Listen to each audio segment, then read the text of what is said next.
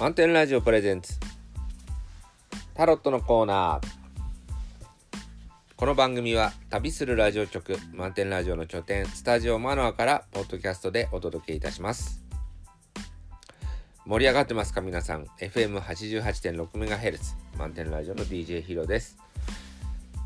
毎週お届けするタロットのコーナー。今週も漫画家でセラピストでフラダンサーの歌うつきさんをお招きしてお送りいたします。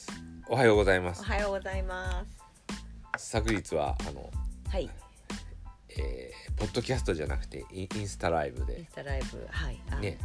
あのラジオラジオも聞いているラジオ番組の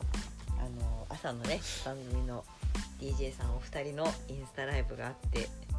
それで、えー急に電話がかかってきてあの出演することになってちょっと本当にびっくりして電話？あだからこうあああのえっとどうぞってやつ。そうそうそうそう、はいはいはい。あのととてもびっ びっくりびっくりしました。どうでしたか？参加して。ああなんか楽しかった。楽しかった？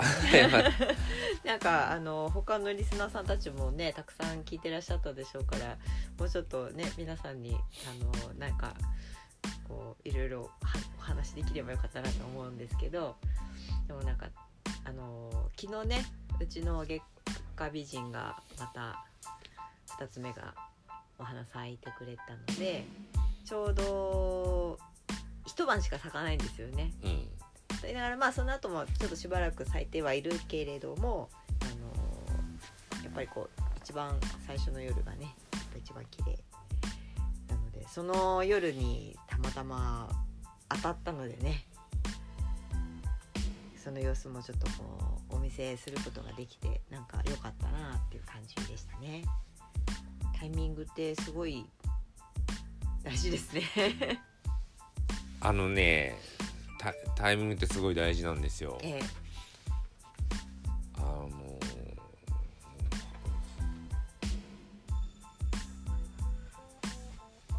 先週ぐらいかなちょっと生徒さんに話をしてええそれでこれをやったらあのこれをやったらどうなるっていうことはちょっと予想がつかないんですね。こう。うん。あ例えばこううんとまあ教えてるから勉強のことなんですけど、えこの勉強をしたいんだったら、うんこうすればいいみたいなことってえ。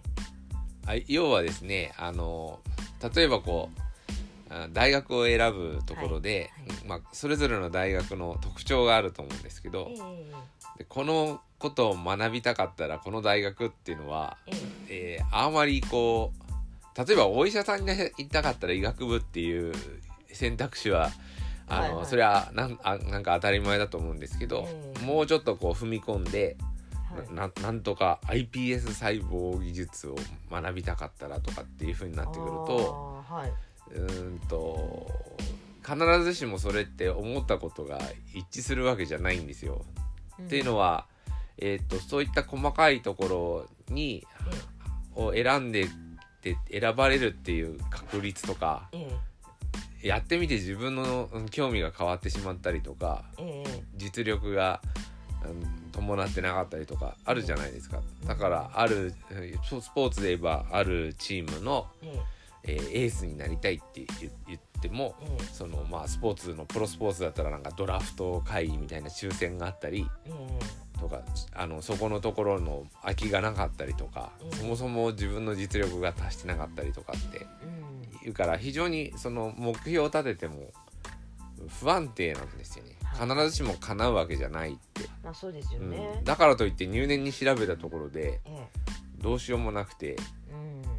うん。でまああのじゃあ夢叶わないんだったら何もしないっていう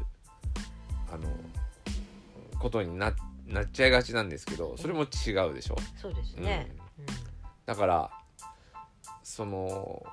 逆にを返せば私自分の人生振り返ってみて何かお話が来た時にうんえちゃんと準備できてるっていう状態を作っておくことなんじゃないかって話をちょっとしたんですよ。でまあ昨日ね だからやっぱ結局つながってびっくりしちゃってえあの他のリスナーさんのこととかええ。えあのそもそもの企画は誕生祝いだったんで、ええ。誕生日のメッセージとかなんか企画してればよかったんですけど、え。やっぱそこまで準備はできてなかったんだけど、うん。もういつで電話がかかってきてもああなんとかなったなっていうのは日頃のこういうねポッドキャストを撮ったりしてる経験が生きてるくんのかなとは思うんですね。えで昨日はそのたまたまそのげ月下美人を見せたいっていう話になっていて。ええ。でげ月下美人のこう要するに月下美人見せたい人だって月下美人育ててなければそうならないわけでしょ、うだからそのそれをちゃんと買ってたっていうこともあるしであれ2鉢目なんですけどえそうです。1鉢目のことを知らなかったら今2鉢目の状況を説明することもできなかったわけですよ。うん。こあの月下美人ってこういうもんなんですよみたいな。うん。でい1回目の我々も1回目よく知らなかった頃ええ。と、あの2回目っていうのはちょっと違ってたりとか、そうですね、うん、でそもそも2鉢目ってその買うかどうかこう歌う時は迷ってたと思うんですけど、ええ。私は欲しそうだなと思ってたんで買ったらって言ったんですけど、ええ。だからそういうところだからこう昨日楽しかったなっていう背景の中には事前のこうあのタイミングが良かったなっていう背景には、ええ。それに至るまでの準備ができてるそうですね、うん。前提としてねあの準備したからあじゃあ叶うわけではないけど。そそうなるかっていうとそういうわけじゃないけどでも準備をしてなければ何もないってことでですもんね。まあそういうことをまあ昨日は感じたしあのちょうど生徒さんにもその話をしたんですよ。だからこれやりたいからこういうふうに、えー進めますっていうよりどこで何がチャンスとして来るかわからないからえそれに応えられるように準備していくっていう感じだったかなと私も人生振り返って。っていう話をおいたしまして。えはい、で、えーもうちょっとさらに言うとですねこの、えーこのお言葉っていうのはパスツールの言葉がありましてえ幸運の女神は準備されたところにやってくるっていうああはいはい。あのえっ、と英語で言うとチャンスチャンス is visits prepared mind というはい。この準備というところでそ,、ええ。その言葉を使ったお店がサタデーレディっていうああ私をその放送局とつないでくれたあえ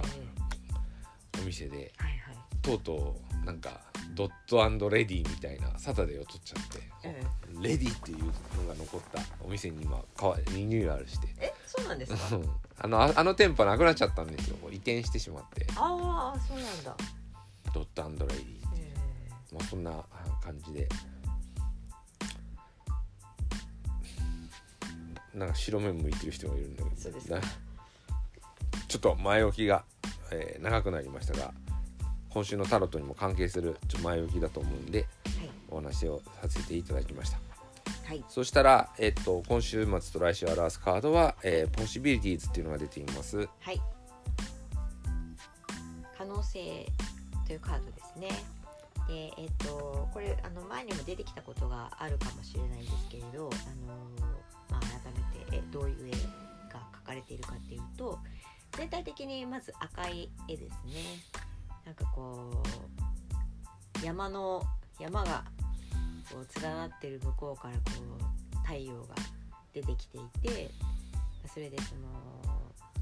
大空をね鷲かな？鷹かな？が大きな翼を広げてその悠々と飛んでいる。でそのあの鷲はね下を見てこういろんなものがね多分こう空高いところから見てるのでこう見えるっていうようなそんな状況なんだと思います。でえっとこのカードはその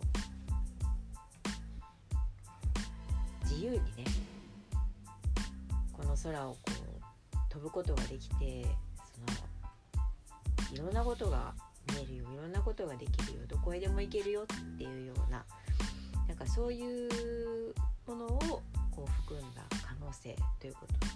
だと思います。どうですか？なんかもしその自分がこの力強いねこう大橋になったら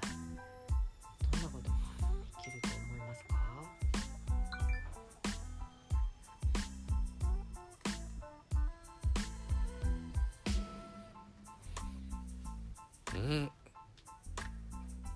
これはその高いところから見るのを俯瞰というんですけど、ええ。俯瞰して可能性をを見てるってカード。あそのそれも含んでると思いますし、あのーどこどこにでも飛んでいけるよっていう、どこにでも飛んでいける、うん、どこにでも飛んでいける。どこにでも飛んでいける。そうですねなんか昔あのーこう鳥に憧れたりとかしたことありませんでした？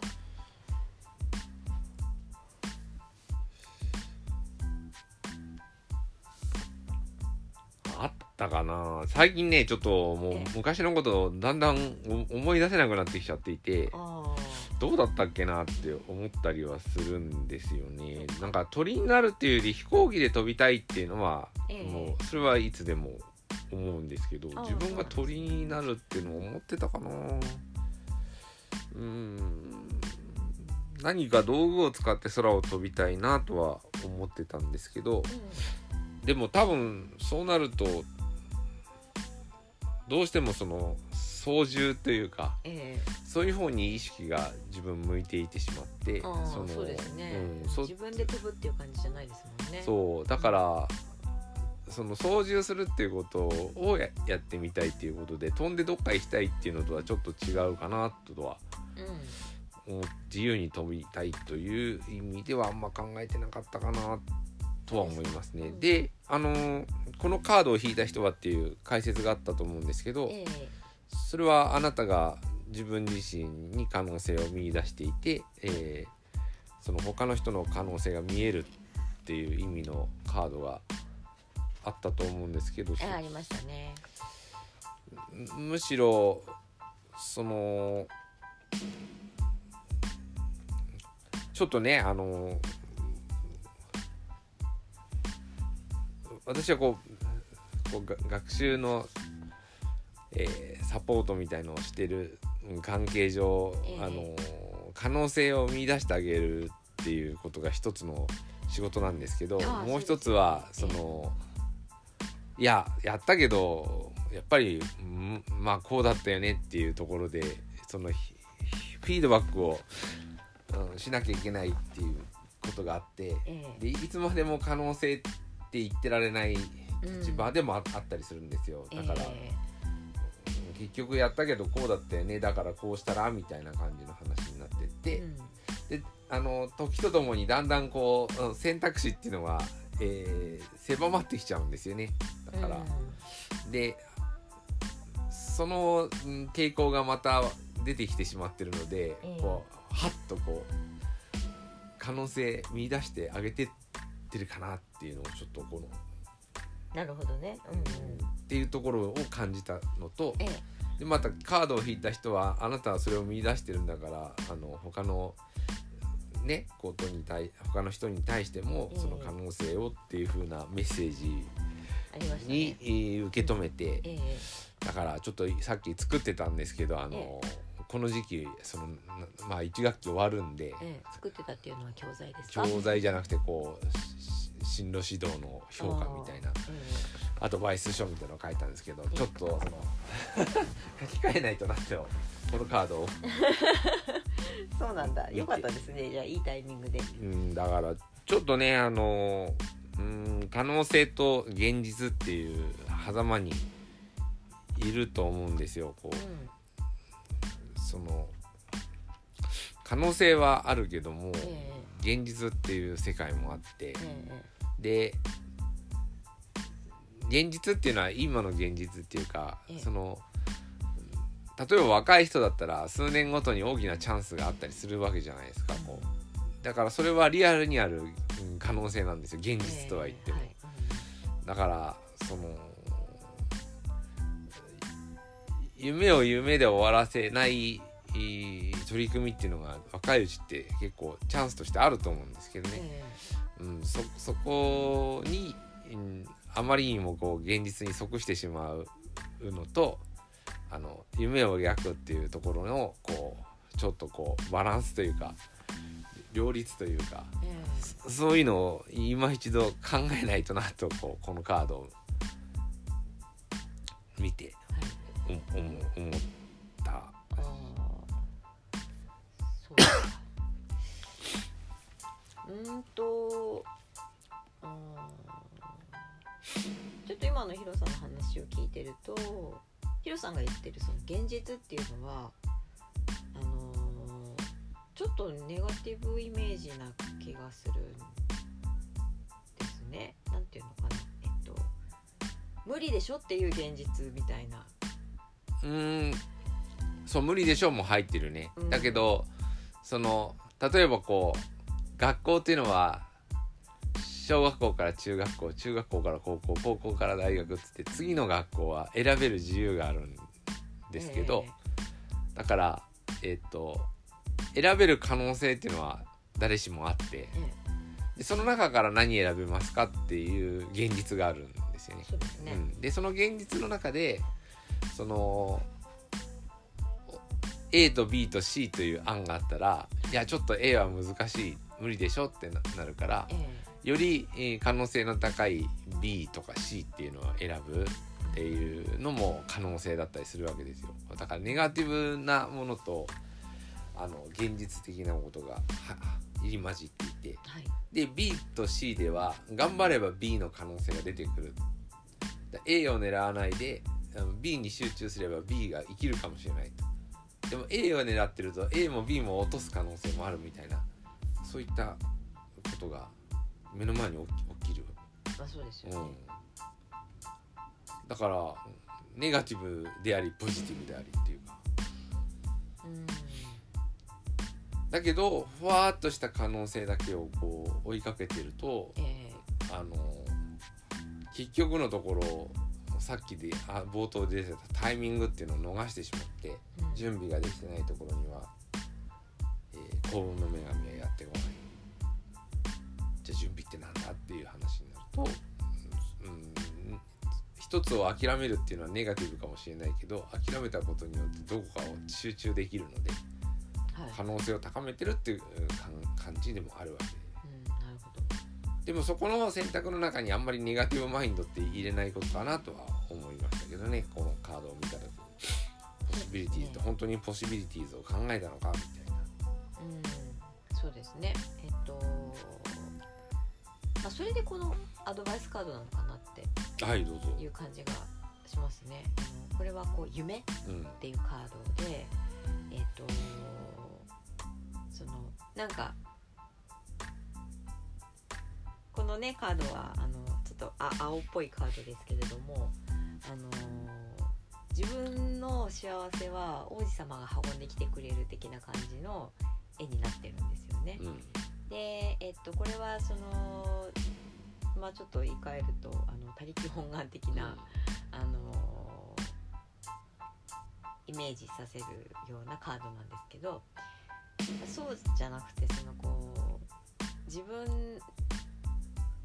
のその夢はねやっぱりその自分で叶えていくみたいなあの誰がこう運んできてくれるのをこう待ってるんじゃなくて自分でやっぱりその掴んでいくっていうような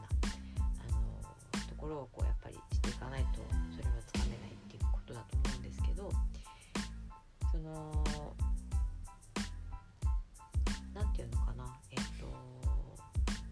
その可能性を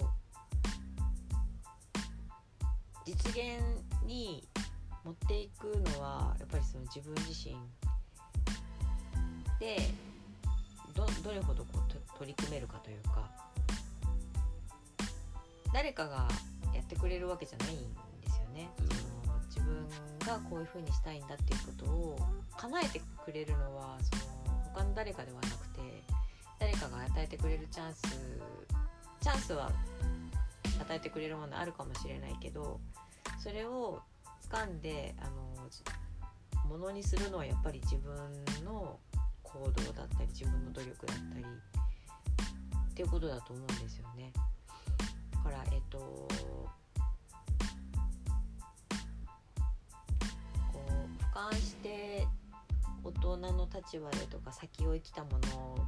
としてとかいろいろなこう情報知識を得たものとして見える可能性っていうのはもちろんあるけどえっとそれとあの相手の人の持っている今の現実でそのこう先をちらで決めてしまわないことかなっていうか本人がねやっぱりそれをどう受け止めて自分がそこからどうしていくかっていうことなのかなっていうような感じがする。うん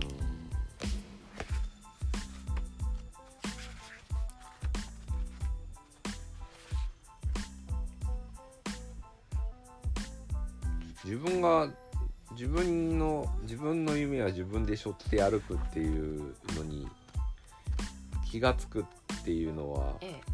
そのなんだろうなこ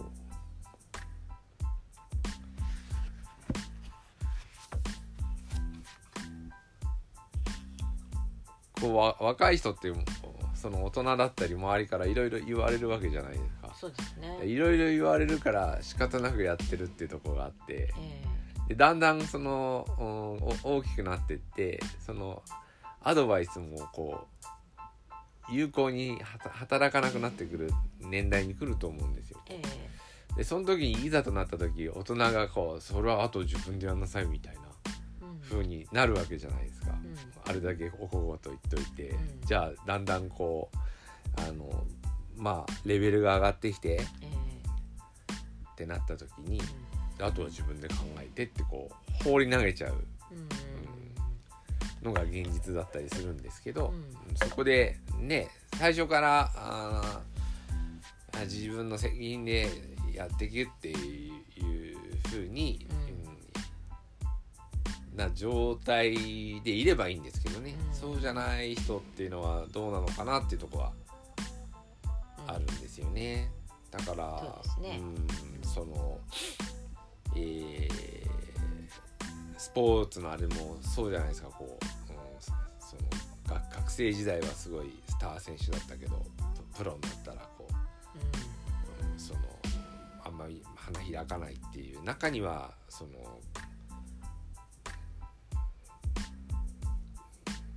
まあ、コーチの言うことを聞きすぎてダメになっちゃったっていう人もいるしああ、うん、いらっしゃるでしょうね。でもそのわ若いうちからそんなコーチなんかいらねえぜなんていうふうなつもりでいると学生時代にねそううん、花開いたのかなっていうところもあったりでうん、難しいなとは思うんですよね。そうですね。だからこれ勉強も結構同じでだからこう小さいうちから、まあ、塾だ家庭教師だみたいな、あのええ。ああいうのにつけてやればまあそれなりの効果があるんですけど、えうん、結局、うん、今置かれた自分ってどの勉強が必要なのかって判断するのは、うん。自分が一番分かってないといけないんですよね。え、でもそれってなかなかできることじゃなくてうん、まあそうですよね。でそれを学ぶにはやっぱりこう、失敗っていうか失敗とそのまあ成功と失敗っていうか場数をこなしていかないといけない。うん、うん、いけなくて。本人がですか？本人がですね。う、ん、うん、その勉強ってたくさんとこあれがあって。え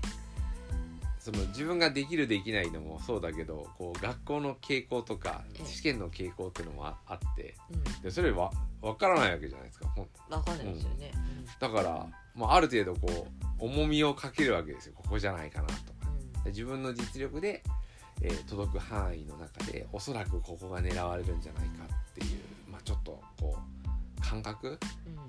っていうのをじゃあどうやったら養えるんですかって言ったらそれはば あの失敗と成功を繰り返すしかないんじゃないかという。うん。うんあのおそらく人間ってそうやって生きてきたんだと思うんでこう、うん。獲物がどこにいるかとかはいはいどこにおあの作物を育てたら育つかとかあの感覚的に学んでいくしかないところがあると思うんですけど、そうですね、うん、そこのところの大事なその感覚を磨くところでわりかし大人っていうのはうん。こうあああしろこうしろって言っちゃうんですよね。あそうですね。失敗をさせない大人とかうん、答えを言ってしまって、うん、他の可能性を見る機会を潰しちゃうとかですね。で、うん、まあこれもよく言うんですけど成功しようが失敗しようが自分で決めたことを進めていくことが幸せだっていうことがあったとしたら、まうん。あ自分の可能性に自分がかけられるとうん。いいのかなとは思うんですけど、そうですね、うん。ここでそのねただ自分もやってることをこうは言って分かってやってるのかもしれないけど逆にやっぱりおせっかいなのかなとか思ったりもその可能性にかけてみたらっていうこととかいやちょっとこれ無理だからとかってこういうは狭間のところに自分がこう関わらざるを得ないっていうことになると、ええ。まあこれはおせっかいなのかもしれんとこういろいろ悩むわけうんでして、だからこうややりすぎずつかず離れずというかこうやらなさすぎずやりすぎずってだから歌うつきさんがよく言ってるそのカウンセラーっていうのは鏡であると。あなたはこう映ってるんだっていうことをこうその私という存在じゃなくて鏡という存在で出していくっていうのがすごいやっぱ、うん難しいところなんですよね。うん、難しいけど、えっと、鏡でその姿を映して見せてあげることでその例えばあの、まあ、自分がなんか身支度してて鏡をこう見た時にああネクタイ曲がってるとか自分でこうやってる時はネクタイが曲がってるのは見えなくても鏡に映った時にネクタイが曲がってることが分かれば自分で直せるじゃないですか。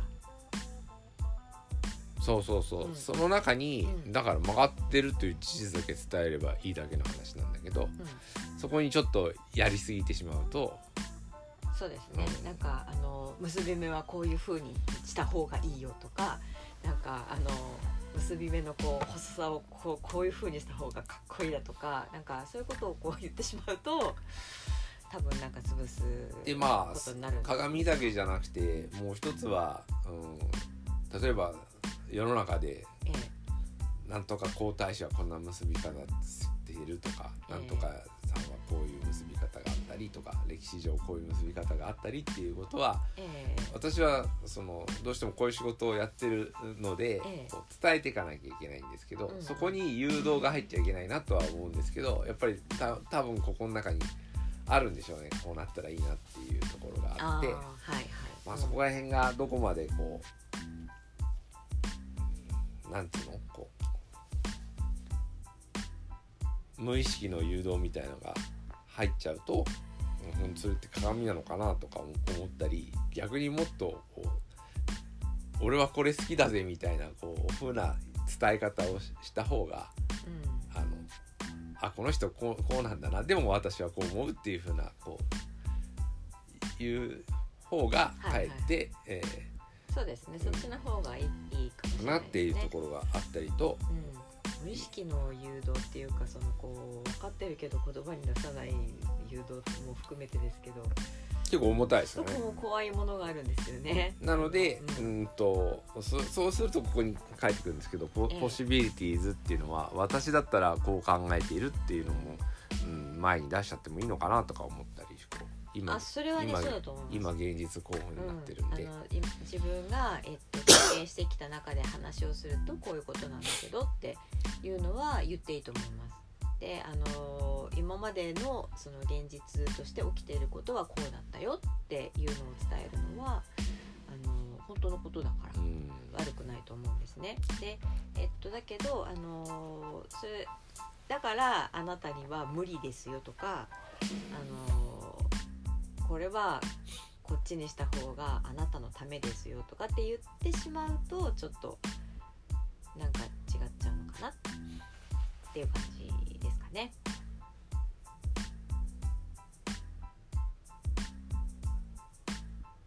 なんかここ数日の、あのまあ、自分のお仕事でこう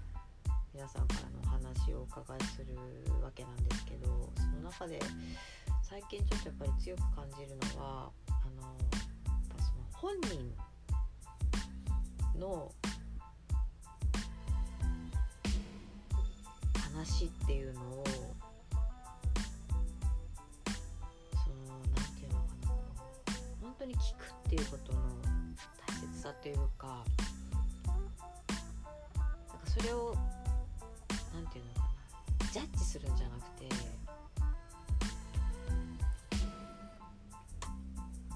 本人の思いがどういうものなのかどういうことをこう思ってるのか大事にしようとしてるのか進もうとしてるのか望んでいるのか。なんかそれをとにかくこうっていうこと？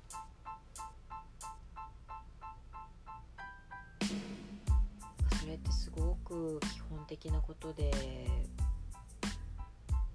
あカウンセリングの業界なんかでは特によくねあの傾聴なんていう言葉もあって言われてることではあるんですけれども。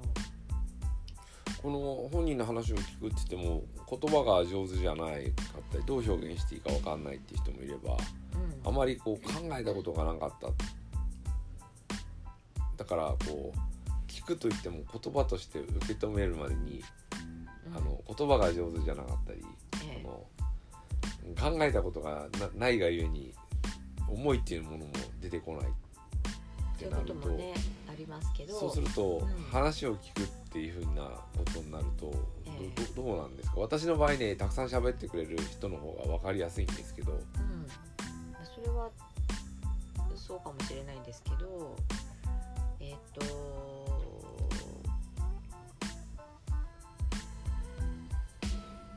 そこはなんていうのかな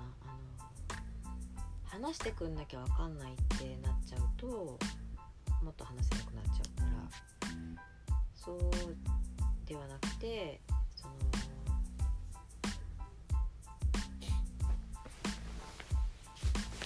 もし何か問問題というか何か解決したいことを持ってきた人がその来た時には話せなければやっぱり最初は質問ですよね。うんで、まあ、どんなことで困ってるのっていうようなことを聞くことが多くなるのかなとは思うんですけれどもその中でうんポツポツっとてくる言葉をその確認していったりね。あまりこうしつこく深掘りするようなことを言うとあの怖がってしまうこともあるのであのそこは難しいところではありますけれども。でもそこは何て言うのかな。こちらがそのジャッジしないよっていうことをこう自分がね本当にあの相手の話をジャッジしてないだろうかっていうことをその聞く側としてはなんていうのかなあの常にこう自分をモニターしながら話を聞かないといけないんですけどさっきひろさんがね言ってたそのこう誘導無意識に誘導してしまうっていうていうのがあるんじゃないかっていうのはあの確かに よくあることなのでで今自分がそれをしてないかどうかそのなんかこういう風になったらいいなっていう理想みたいなのが自分の頭の中にないかどうかっていうのをこうチェックしながら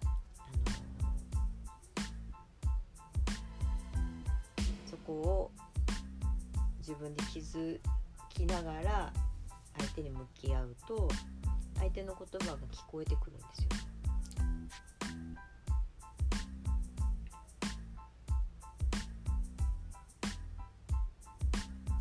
うんとこう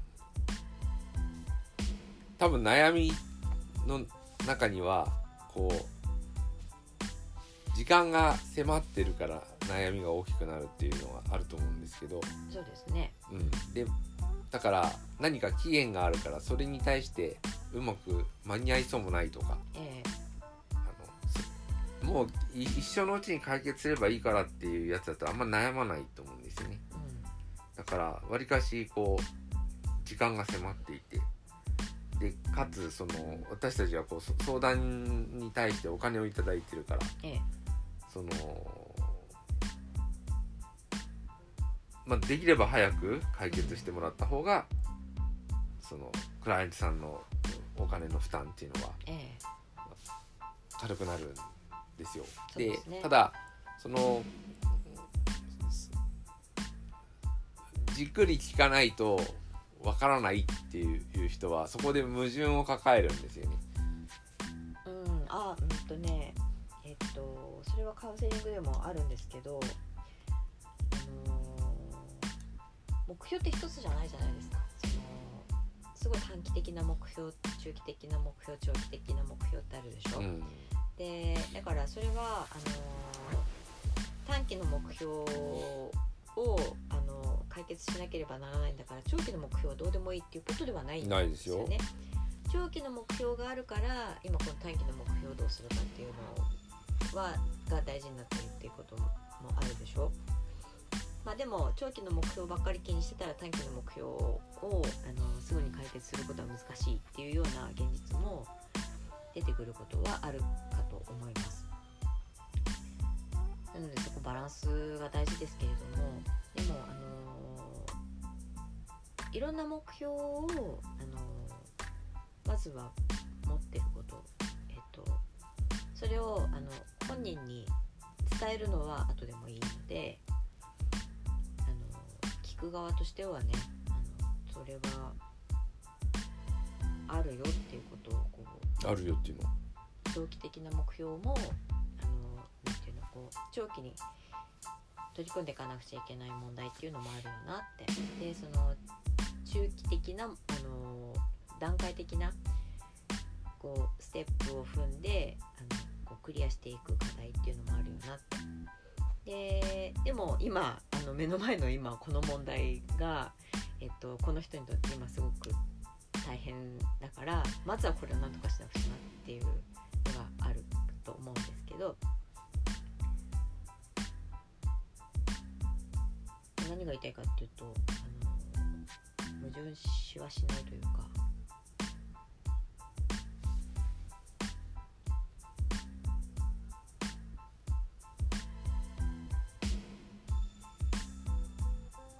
矛盾はしない。うん。でえっと今あの一番目の前にある問題を何とかしたいっていうのがそれはもう最優先だとは思います。うん。だからそれでいいんじゃないかと思うんですよね。でその後のことはあのあるだろうなっていうのは分かっていてもあの本人にはそれが分からないこともあるし、うん徐々に見えてくるっていうこともあると思うんですよね。でえっとだからちらっと言っといてもいいのかなと思うし、えっと、その問題に近々巡り合うだろうなっていうことがなんとなくこのね可能性っていうか その俯瞰してみた時に見えていれば、まあ、そのタイミングは待っててあげるというかってしてもいいのかなとは思います。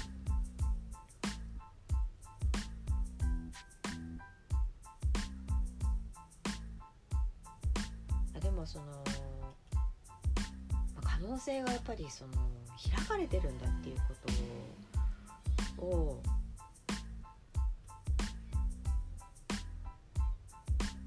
持っているっていうのはすごい大切ですよね。そうねだからか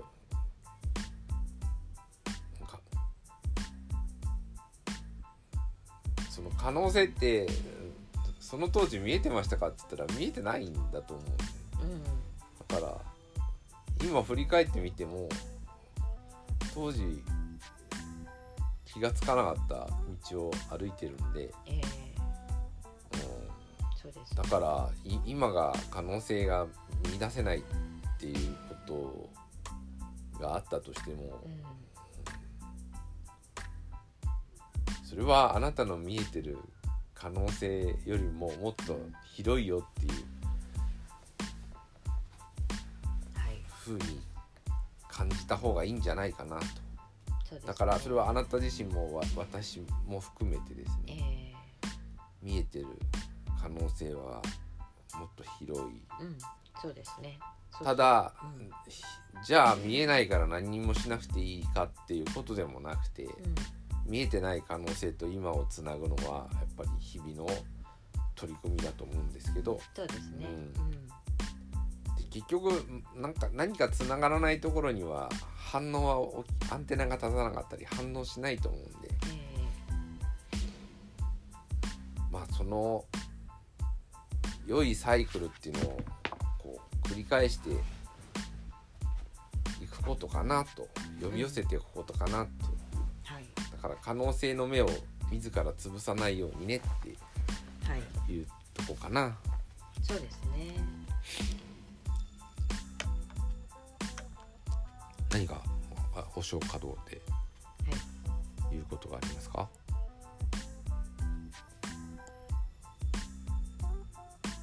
いえいえ。あいや解説書を手に取ったから。ああ。いやいいんですいいですか、はい。そしたらアロハヨハネカードの最後、は山という。山というカードですね。昨これも日ね解説見るとあのー山。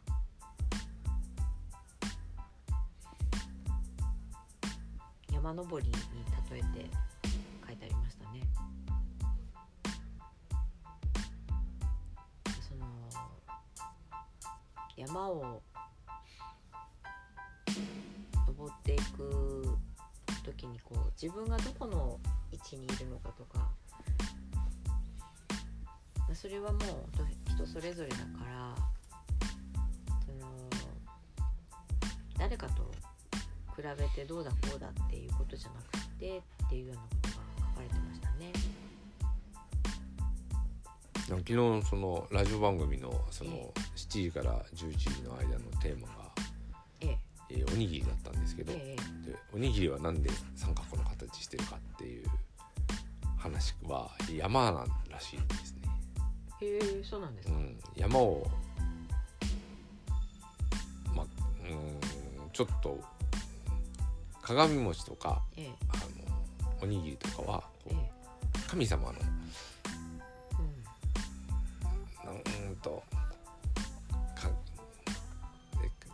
ちょっとねこの言葉は私の中でふ腑に落ちてないからあの、えーうまく説明できないんですけど、ん。そのか神様としてのこう存在っていうか、うん。でやで山が神様なんですよ要は。ああはい。うんうんうん。であの山を神様に例えるっていう。で最近いろいろ山岳信仰とか、ええ。そういうのをこう読んでたりしてそれも自分の中に頭に入っちゃってこう,、え。えうまく今まとまってないんですけど、ええ。で要は、まあ、海の恵みもあれば山の恵みもあるんでしょうけど、海と山はどっちかって言われると私もちょっと分かんないんですけど、まあ、山の方が身近だと思うんですね多くのうん。日本の人にとっては。海まで遠い人はいるけど山は身近にあると。うん。で山というものは、えー恵みっていうのはだから食べ物うんなわけでええ。だからこう食べ物がいただける山っていうのはすごくこう信仰のしてたんだなとありがたいと思う。でそこからや山で今はほら畑で取るものとかこうやってるけど、そのもっと前は多分山からいただくっうんていう。でうんそういうそういうところから鏡餅だとかおむすびとかが来てたりして、でもう一つはそのそのいわゆるこう神社の信仰とかこう天皇のこうこういうああいうのもやっぱりそのうん食べ物をちゃんと取れますようにっていう祈りがから始まって全て。はいはい。人間っていうのはあの衣食住の中で食べ物がすごく大事で食べ物が取れいただけますよってお祈りといただけましたってありがたさ、はいはい。うん、っていうのがこう信仰のこう根幹にあったりすそうですね。っていうところで山ってなった時にでわ私たちはこう目立つ山だから有名な山をこう山ってええ。思うんでしょうけど、うもしそれを山の神様だって思っているっていうことがあったら、ええ。多分一番身近な山を思い浮かべるんじゃないかんうん。でそこにその高さだとかええ。なんかっていうのはあまり存在しないのかなうんだだからな名がある山名がない山とかあると思うんですけど高さが高い山低い山、じゃなくて多分身近な山、うん。お世話になってる山っていうのがうん。その信仰の対象なのかなとこう思ってた昨日だったんですよ。ああそうなんですね、うん。だから一番ええおにぎりってそうなんだ。一番ここでに行って食べ物をもらってたっていう山がうん対象なわけでだから自分を助けてくれる身近な山なのかなと。だからこうどこどこ山どこどこ山とかそういうことではないのかなっていう。そうするとそこに比較のあれはないでしょって思うわ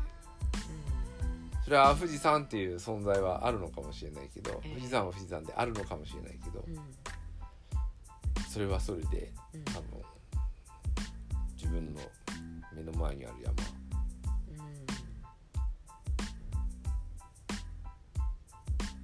わかんないですけどね。そういうことなのかなと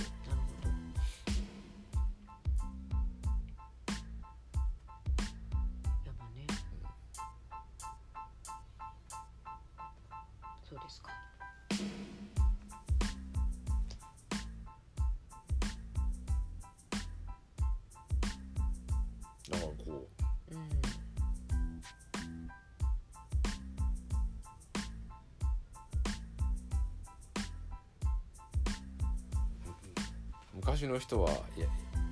山をどの山をどう思ってたんだろうみたいなちょっとあの関心があるところで。うん。そうですね。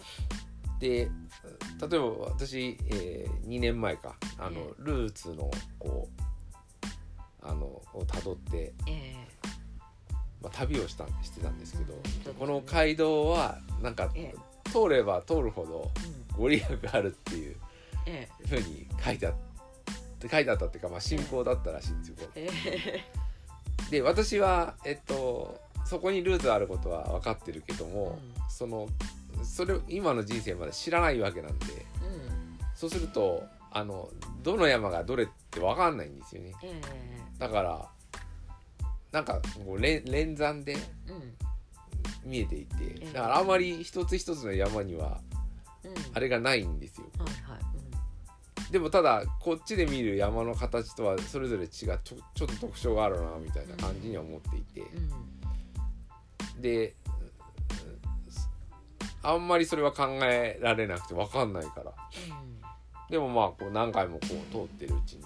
ええ。まあでも山って大体いろんなところにたくさん祠とかあったりするじゃない。ですそうですか、ね。うん、そうするとまあ近くの人がねわざわざ遠くまで行って祠建てないと思うんで、そ他には人がいるわけだから目の前のところに何かうん。思いがあってできたのかなっていうことは考えていたんでうん。ただ何を思ってたんだろうっていうのがすごくずっとこう関心があってですね。うん。なのでそうですね。でもなんかそういうそう身近なものへのこう信仰とかっていうのってやっぱりその安全に安心して暮らせるとかっていうところになりますよね。まあももっとも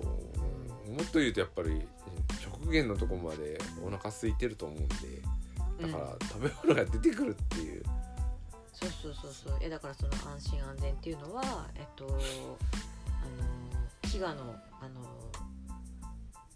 でしょ、うん。そこに食べ物が出てきたらうん。すごい信用すると思うんだよね、うん。だからこう、うん、一方でこうちょっと最近グリム童話というかドイツのあれやって、はい。ああれも結構厳しかったらしいんですよ。こう食べ物がないないんでやっぱりその時にこうどれだけ食べ物が出てくるってことがありがたかったうん。っていうことを考えると、うんその食べ物が出てくることの祈りとええ。感謝と。うん。でどんなに苦しい時でもこうメルヘンでうん食べ物出てくるんだよみたいなおかしな絵があるんだよみたいなこう語り継がれてた思いっていうのはうん。この多分こう、うん、人間の中には、うん、見えない敵敵みたいなのが存在するリスクもあるけど本当に自然気候とか自然現象によって、ええ。まあ、敵っていう存在よりもうん食べ物がないっていう、うん。時代が状況になりだからその今日も一日、うん、事故に遭わず無事でありますようにっていうよりうん。うん。食べ物が見つかりますようにみたいな祈りの方が大きかったのそうですよね。えっと朝あのうちのりょうちゃんの散歩で出かけるじゃないですか、そうするとあの朝起きた鳥たちが巣から飛び立ってきててでさえずりながら何をしてるかっていうと食事をとってるんですよね。でえっとなんかその木の実とかお花が咲いてる時とかそういうその花の蜜を吸えるとか、木の実をついばめるとかそういうことを時期がは多分あのお腹いっぱい食べられるんでしょうけどなんかやっぱりその冬とかそういうのがなない時にそのこう地面に降り立ってそのなんか落ちてるものを一生懸命こうついばんで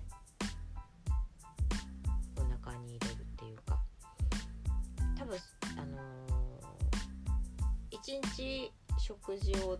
してるんじゃないかと思うんですね。だからそのこう自然のにあるものからその自分にあの必要な生きていくのに必要な量の食事をこう集めていくっていうのも結構大変なのかなって今でもその自然界の鳥たちなんかはそういう風にしてるわけじゃないですか。で私たち人間はねそのこうさっきも言ってたけどちょっとこうは自分たちで物を作ったりとか作物を作ったりとかであのまあそれがこううまく取れるかどうかは別だけれども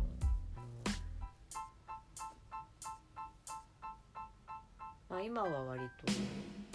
お金を払えば買えるみたいな状態になってるのであんまり食べ物が出てくるありがたみみたいなお金出せば出てくるでしょみたいな感じになってますけど、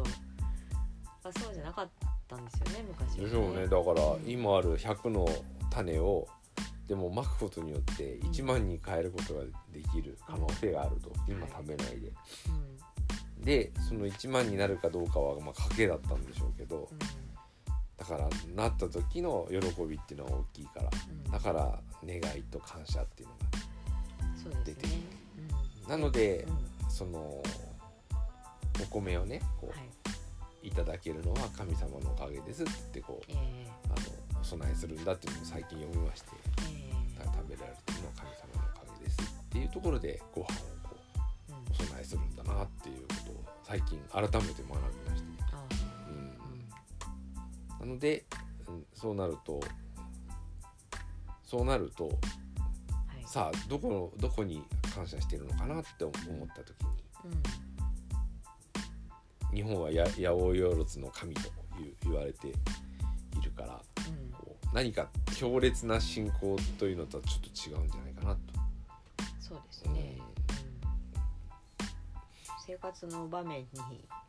そそこここに神様がいるっていうふうに考えているとでそのことはひいてはそのそういう状況だとやっぱり何かと何かを比べるっていう発想ともちょっと変わってくるんじゃないかと思うんですけど。あ確かにそうですね。まあそんなことをちょっと思ってたのでねだから。日本のあの祝祭日は割とその食べ物、えー、と収穫とか、あのそういうのを祈ってることが多いですね。五穀豊穣っていうものをやっぱりその祈る。で天皇家の、あの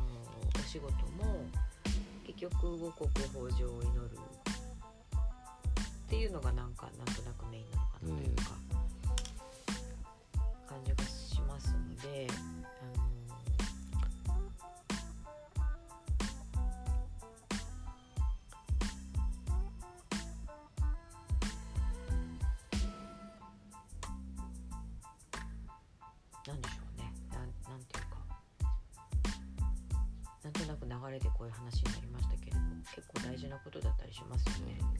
まあこれをねうんあの日本と、まあ、海外は何をじゃあ信じてたんだって照らし合わせて考えるとうん、より一層こう際立って面白いなとそうですね。最近思うようになりましてうん、まあでもやっぱり私たちそのご飯が食べられるっていうのがこうちょっと当たり前になってうん。いるためにこう忘れてしまってるものとかえっと違うことにあの、まあ、集中できるようになったっていう見方もできるけれどもえっと元々のところをこう忘れてしまってるところもあったりとかしてちょっと暴走してしまったみたいなところもあるんじゃないかなっていう感じはしますよね。だからあのなんていうのかなと成人先先人の皆さんたちあの生きてこられたあのご先祖の皆さんたちがこう築いてきてくれたものっていうのにそのまあ乗っかって私たちは生きてるわけなんですけどでそこにはやっぱり感謝をしたりとか、まあ、すごいね月並みな言い方ですけれどもあのこの重さ重みを感じるっていうのは大事かなっていう気がするしその初心に帰るえっともともと私たち生き物ってやっぱりその生きるために食べ物を求めてきたんだっていうこととかもうすごくこう立ち返って考えないといけないところかなっていう感じはしますよね。カウンセリングしててもえっとなんていうかその本能的なところうんをあの人間ってこう忘れてしまってるところっていうのがあるからその生きること命をつないでいくことっていうなんかそういうところに、まあ、やっぱ立ち返って考えていくっていうのを忘れてしまうとなんか脱線してどっか行っちゃうみたいな感じがあるのでなんかやっぱりちょっと立ち戻ってねあの最初のこのカードになりますけど俯瞰してみるとかっていうのも重要かなと思いますね。はい。えー、喋りははい。尽きないですが、はい。あの録音がもうあとの1時間が分になりましたので、はい。えーこれでねあのお話を終わりにしたいと思います、はい。じゃあ来週またよろしくお願いします、長々お付き合いいただきまして、はいありがとうございました。